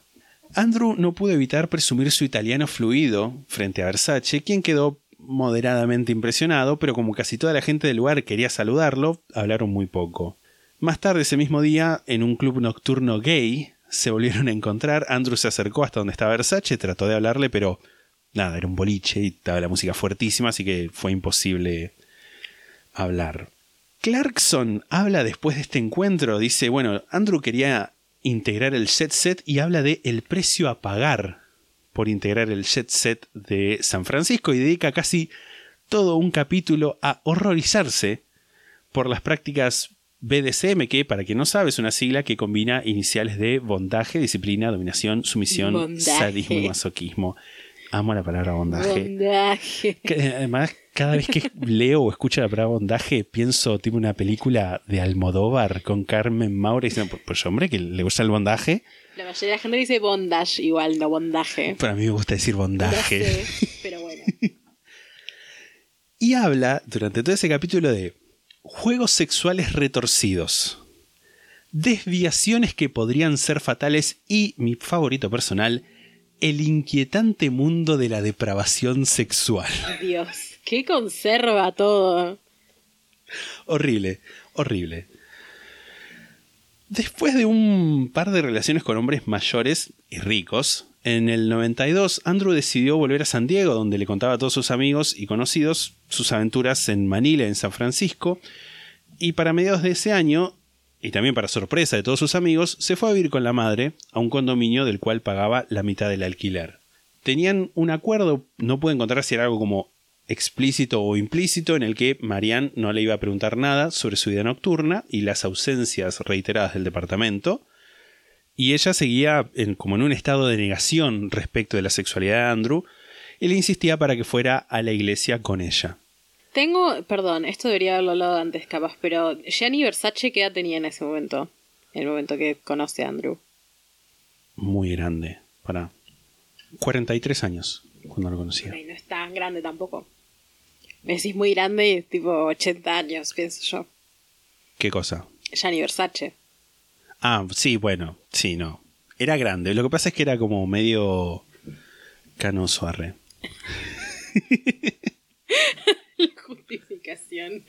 Era medio canoso.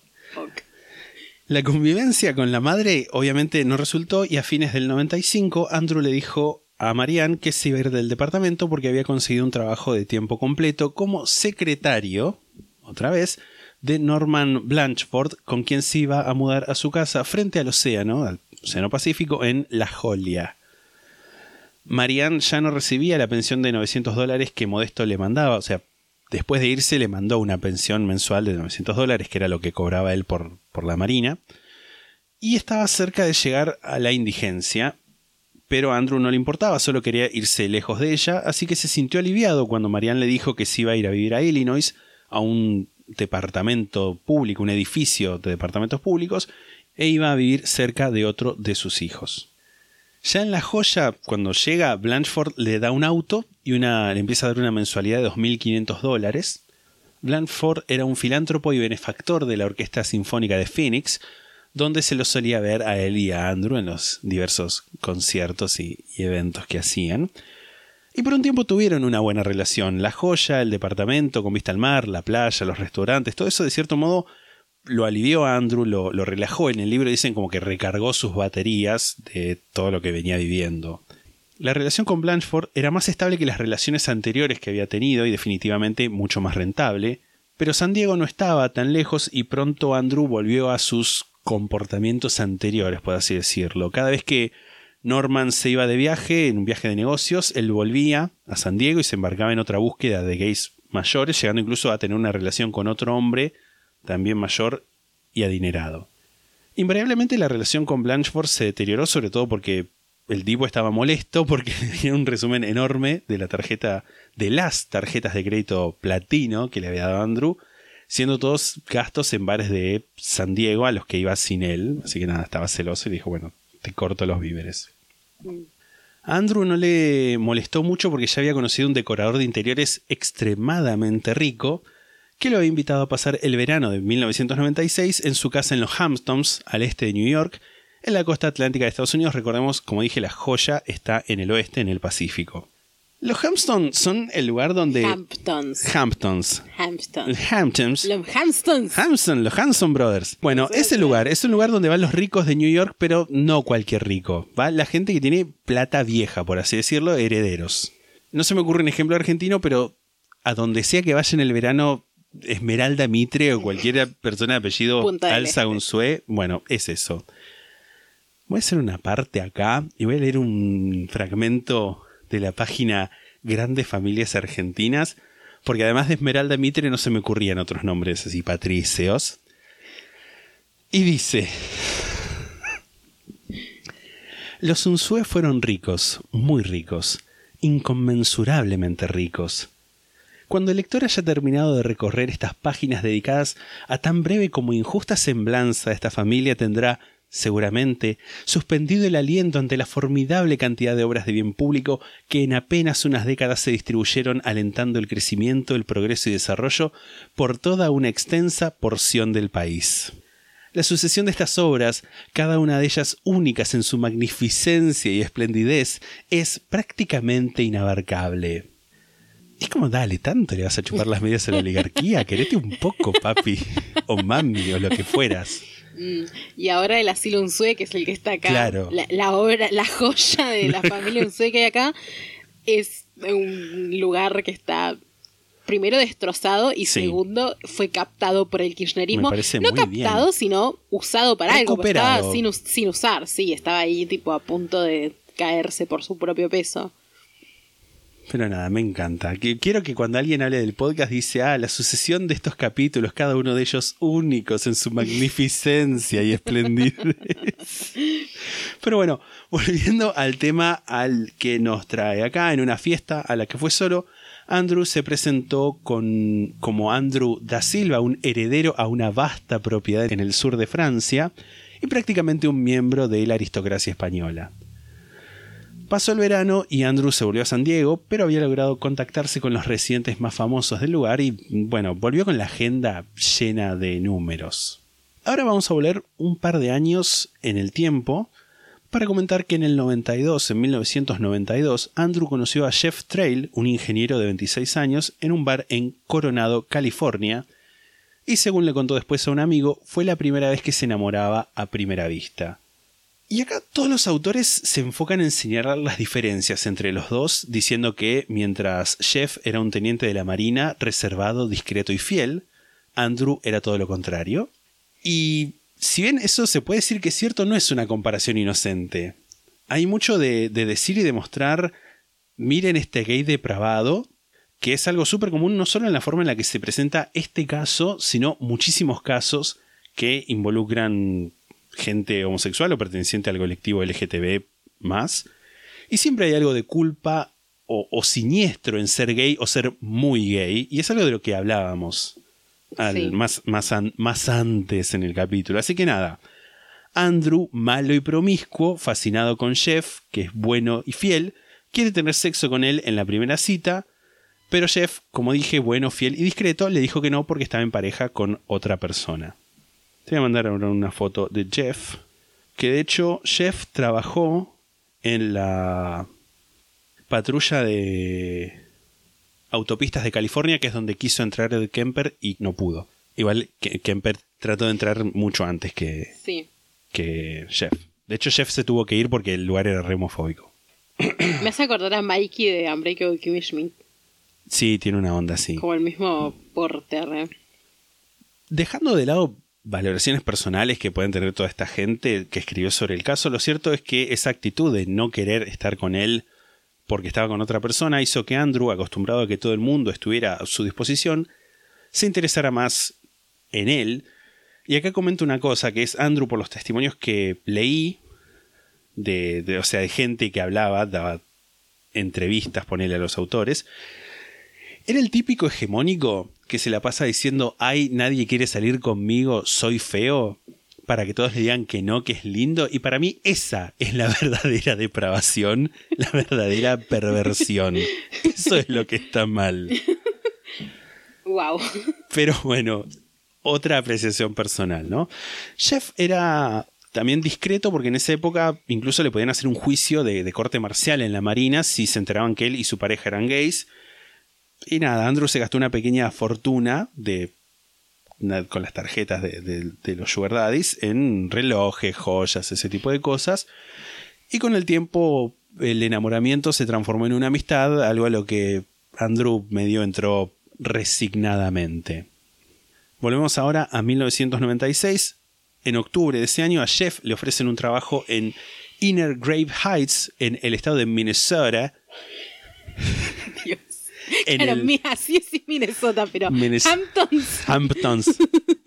Hamptons. Hamptons. En el Midwest, en el medio oeste estadounidense, esta noticia le cayó pésimo a Andrew. A pesar de que Jeff le prometió que iban a seguir en contacto e incluso que lo podía visitar cuando quisiera en su departamento en las afueras de Minneapolis, un ofrecimiento que Andrew tenía todas las intenciones de aceptar. Así que a principios de 1997 se fue a Minnesota a visitarlo durante una de las cenas que solían tener en los restaurantes más caros de la ciudad. Andrew se encontró con David Madson, el ex que lo había dejado porque pensaba que estaba metido en algo turbio, y tenía razón. Pero nada, hicieron como un lo pasado pisado y se volvieron a tener una relación de amistad y entonces los tres, Jeff, David y Andrew, se convirtieron como en un, un grupo conocido, un trío galleta, si se quiere, de la escena gay durante, de la escena gay, ¿no? En, en Minneapolis durante las cinco semanas que estuvo Andrew. Re endogámico todo esto. Sí. Ya, ya estoy perdida igual, tipo, es como, o sea, está bien, corresponde que esté perdida, porque esta cosa de amoríos, amoríos endogámicos y, Sí. y- y cosas así me pierdo.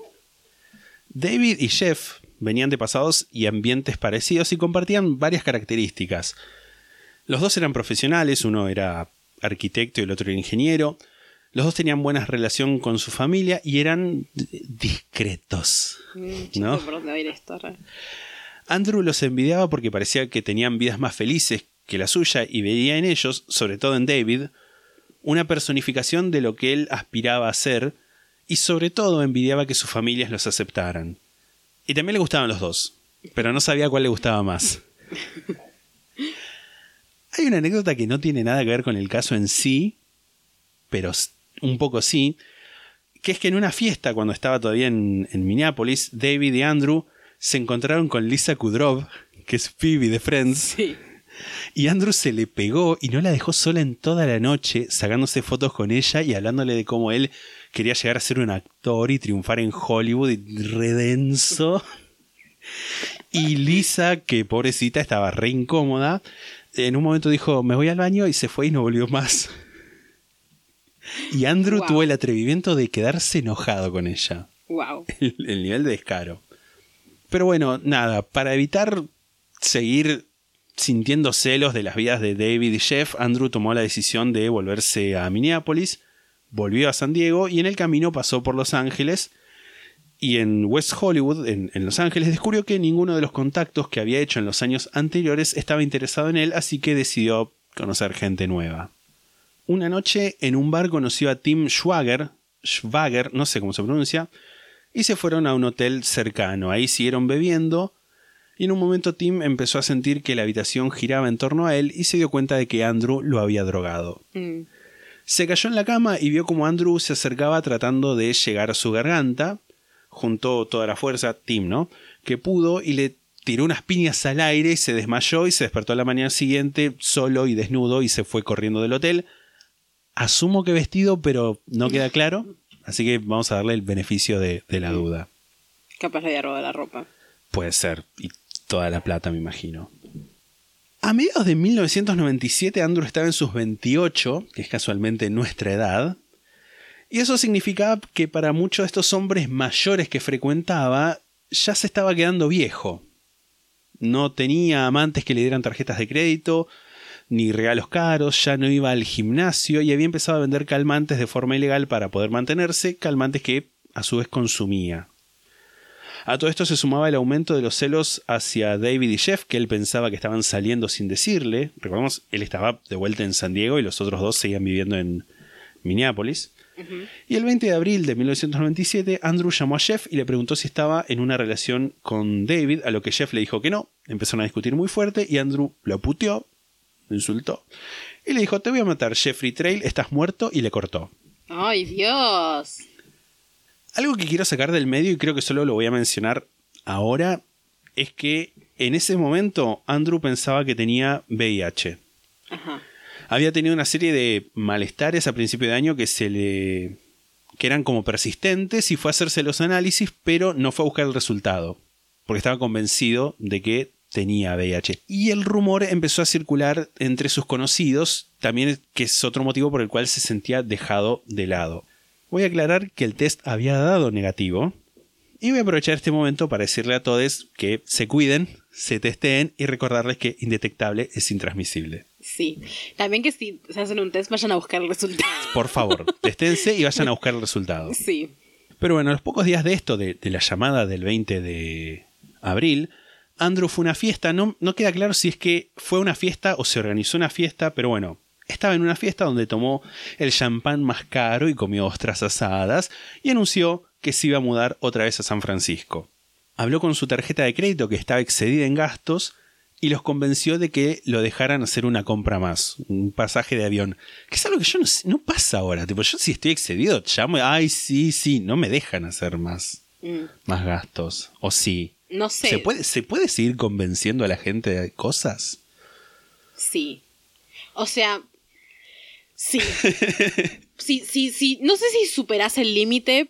Si superás el límite, en realidad sí. Puedes llamar y decir, mira, por, por X razón Sí. necesito que me pongas más límite para comprar cosas. Pero podés hablar con tu banco y tratar de convencerlos de que te dejen hacer una compra. Lo que pasa mucho ahora es que la tarjeta, sin estar excedida de límite, no te deje comprar. Malísimo. y, y, haya- y tengas que llamar porque ahora cualquier cosa, o sea, como que es muy común que un banco crea que si haces un, un gasto extraordinario, entre comillas, Te robaron la te tarjeta. robaron la tarjeta, claro. Entonces hay que llamar por cualquier cosa. Bueno, igual son inconvenientes que no tenemos porque no podemos hacer gastos extraordinarios por la situación en la que estamos, así que si quieren pueden ir al Linktree que está en todas nuestras redes sociales y hacer una donación, Donación. una donación por los montos que figuran, hablarnos si quieren otro monto o Son 100, de 100 a 600 pesos. Ok. Y pueden hablarnos si quieren algún valor intermedio, si quieren más, menos, pasarnos plato por Wallah. Que no es necesario, no es obligatorio, pero es Pero bien recibido. Y nada, tampoco es que nos vamos, a querer menos a gente que no, no Sí. nos dé plata. Compártanos, recomiéndanos. Eso, siempre es eso bueno, siempre, es bueno. ayuda. Sí. Pero bueno, se compró un pasaje de avión Andrew, pero el pasaje no era San Francisco, donde dijo que se iba a ir, era a Minnesota. Andrew le dijo a un amigo que tenía unos asuntos pendientes ahí. Llegó al aeropuerto de Minneapolis el 26 de abril y David lo fue a buscar. Andrew se iba a quedar una semana en su departamento. Y al día siguiente de que llegó, Jeff, que estaba en pareja con otro tipo, o sea, estaba en otra persona, se encontró con ellos en el departamento de David. O sea, en realidad se iban a encontrar en un café cerca del departamento, pero como que David y Andrew no fueron. Y entonces Jeff llamó y dijo, che, ¿qué onda? Y le dijeron, vení. Ajá. Y fue. Igual no hay consenso sobre si Jeff y David se estaban viendo o no, pero igual no es relevante porque celos justificados o no, no, Sí. no es relevante. Se encuentran los tres en el departamento. Andrew y Jeff vuelven a discutir. Aparentemente, como que Andrew, supuestamente, ¿no? Esto es como muy tomarlo con pinzas porque no se sabe. Como que lo quiso convencer a Jeff de que venda eh, calmantes, estupefacientes, lo que fuera. Porque como que tampoco le estaba yendo muy bien económicamente a, a Jeff, pero bueno, él tenía como el respaldo de su familia, el respaldo económico. Sí. Ni Jeff ni David sabían que Andrew creía tener VIH, así que tampoco entendían por qué era que estaba tan alterado que parecía que no pensaba claramente. La discusión fue aumentando en intensidad y a eso de las 10 de la noche Andrew se fue a la cocina, agarró un martillo, volvió al living donde estaban discutiendo y le dio como 15 martillazos a Jeff hasta que Jeff se cayó al piso, o sea, aguantó 15 martillazos de pie y en el piso le dio otros 10. En la cabeza. No sé si en la cabeza los 15 martillazos que estaba de pie todavía. Porque ahí cambia. Tipo, cambia. o sea, no cambia en sentido de hay mejor, sí, o sea, pero bueno, aguantar 15 martillazos, qué sé yo, en la espalda no es lo mismo que aguantar 15 No, martillazos no, en la no, cabeza. obvio. No. Pero bueno, le dio 15, en total 25 martillazos. Ajá, Lo mató. sí. Andrew y David, que David había estado ahí porque era su casa, vio toda la escena y en estado de shock no hizo nada. Y no estaba la pareja de Jeffrey también. No, la pareja de Jeffrey se había quedado en su casa. Ajá. Pero bueno, eh, Andrew y David se pusieron a limpiar las manchas de sangre de las paredes. Como que supuestamente David estaba en tal estado de shock que sí, casi sin darse cuenta lo empezó a ayudar. Como que no, no pensó en otra cosa.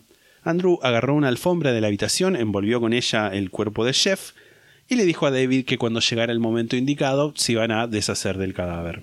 Los días siguientes pasaron como si nada, con el cuerpo de Jeff pudriéndose en el living.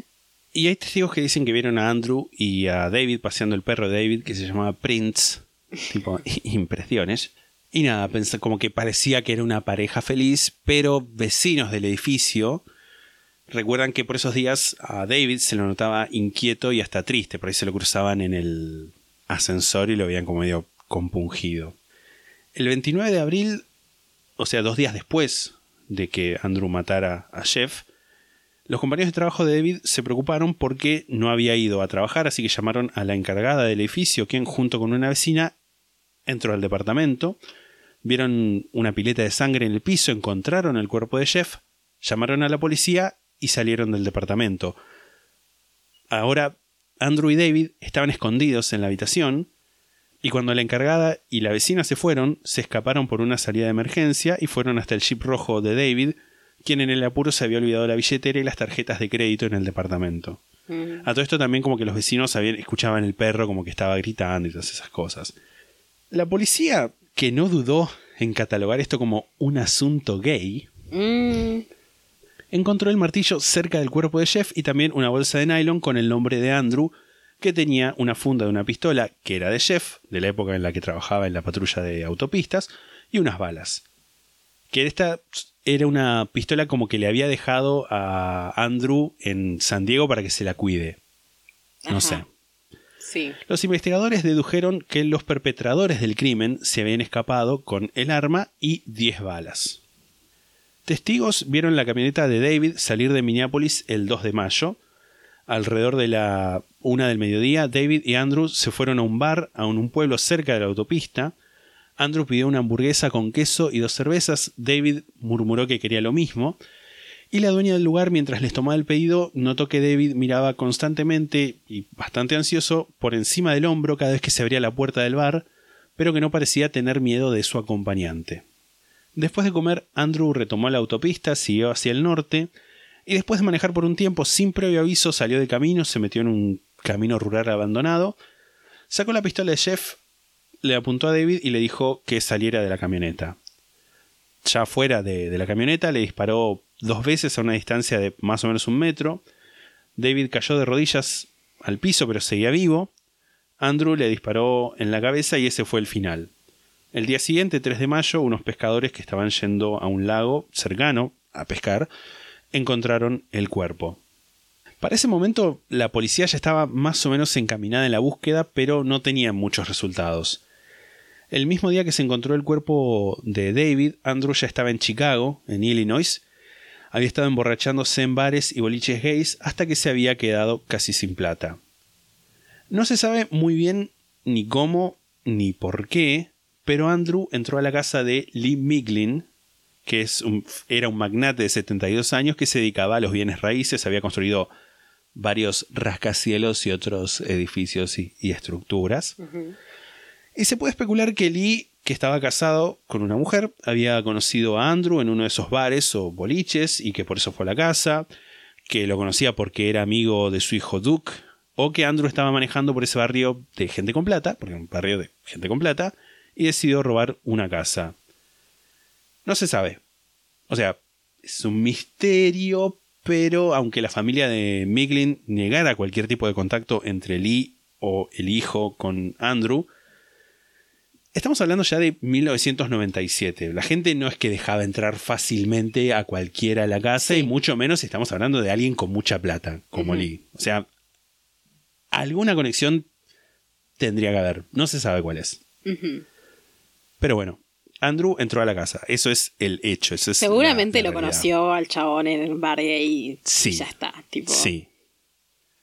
Pero mi compromiso es con la verdad. Sí, sí, obviamente. Lo que también es un hecho es que al poco tiempo de haber entrado a la casa, Andrew llevó a Lee al garage, lo ató, le cubrió toda la cabeza con, ¿viste esa cinta adhesiva gris? Sí. A la que con un cuchillo le hizo dos agujeros para la nariz. A Miglin le empezó a asustar todo esto y se quiso levantar para irse. Andrew le pegó una trompada en las costillas que lo tiró al piso y lo apuñaló con un destornillador repetidas veces, para después subirse a uno de los autos que estaba en el garage y atropellar varias veces el cuerpo. Después de esto envolvió el cadáver en un plástico que encontró en el mismo garage, habla de un plastic wrapping, no sé si puede cómo traducirlo, tipo Sí. como un rollo de plástico. Sí.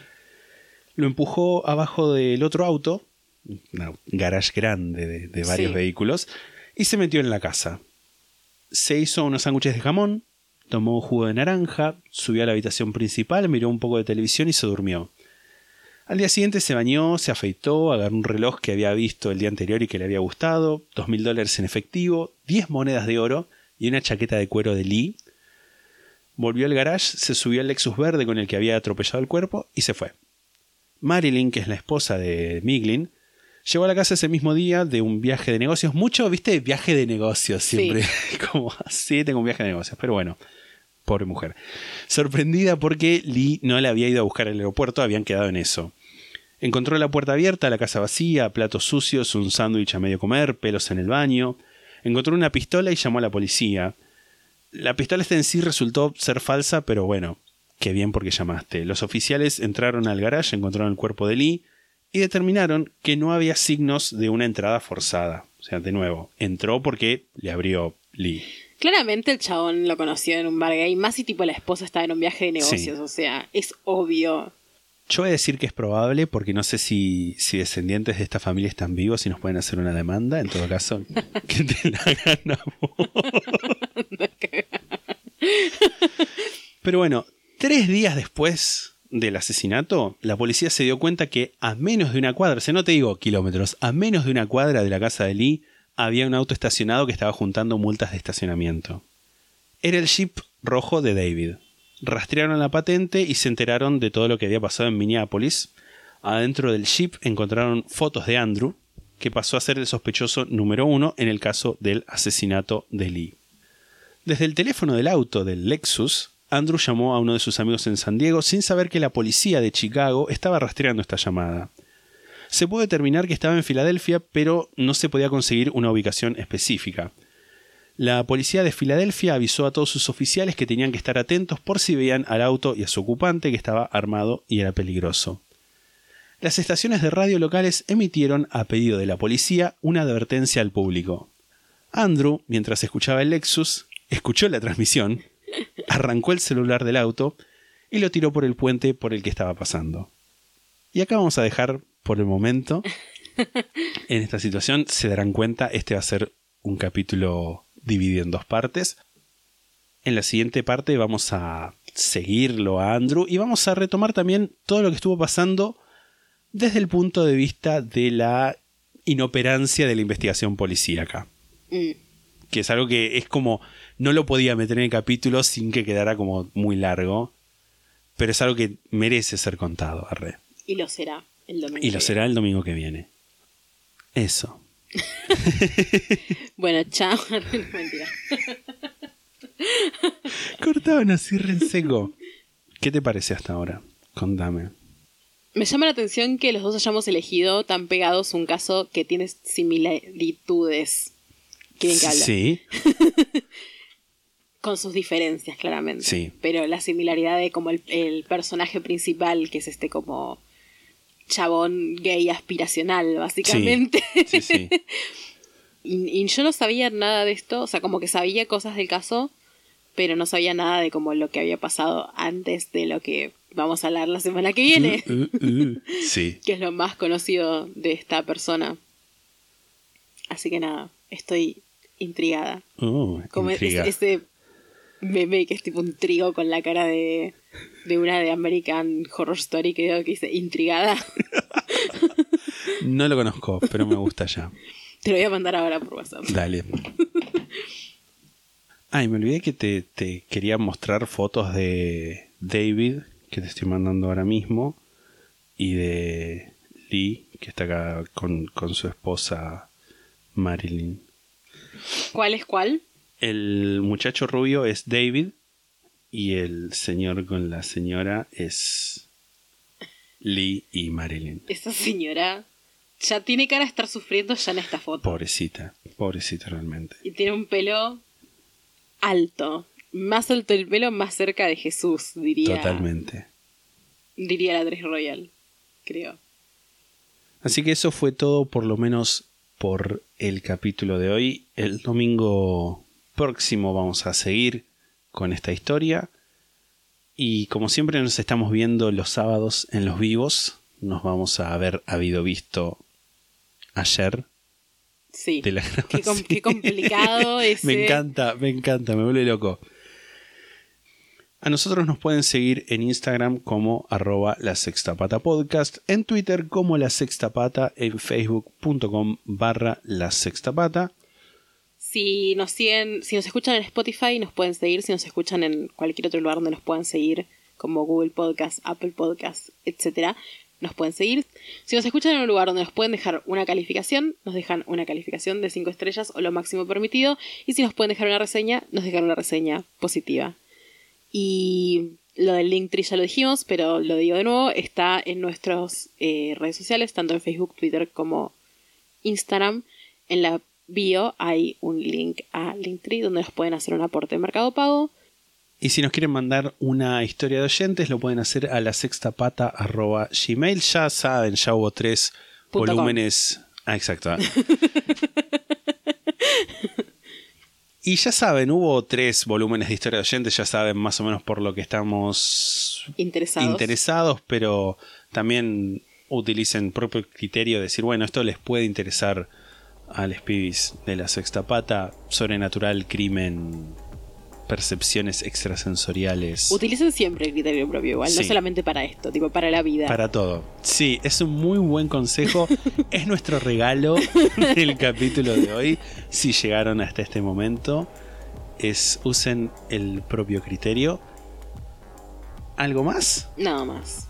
Nos vemos la próxima. Nos escuchamos la próxima. Chao. Chao. Me voy a jugar Animal Crossing. Me parece muy bien.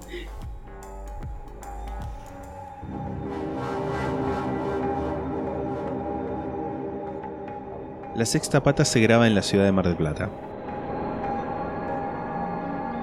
La portada fue diseñada por Melanie Devich, a quien pueden encontrar en Instagram como arroba no hago dibujitos. La música es The Soft Whispering Truth por Lengua Ilustra y fue editada por nosotros para la intro de este podcast.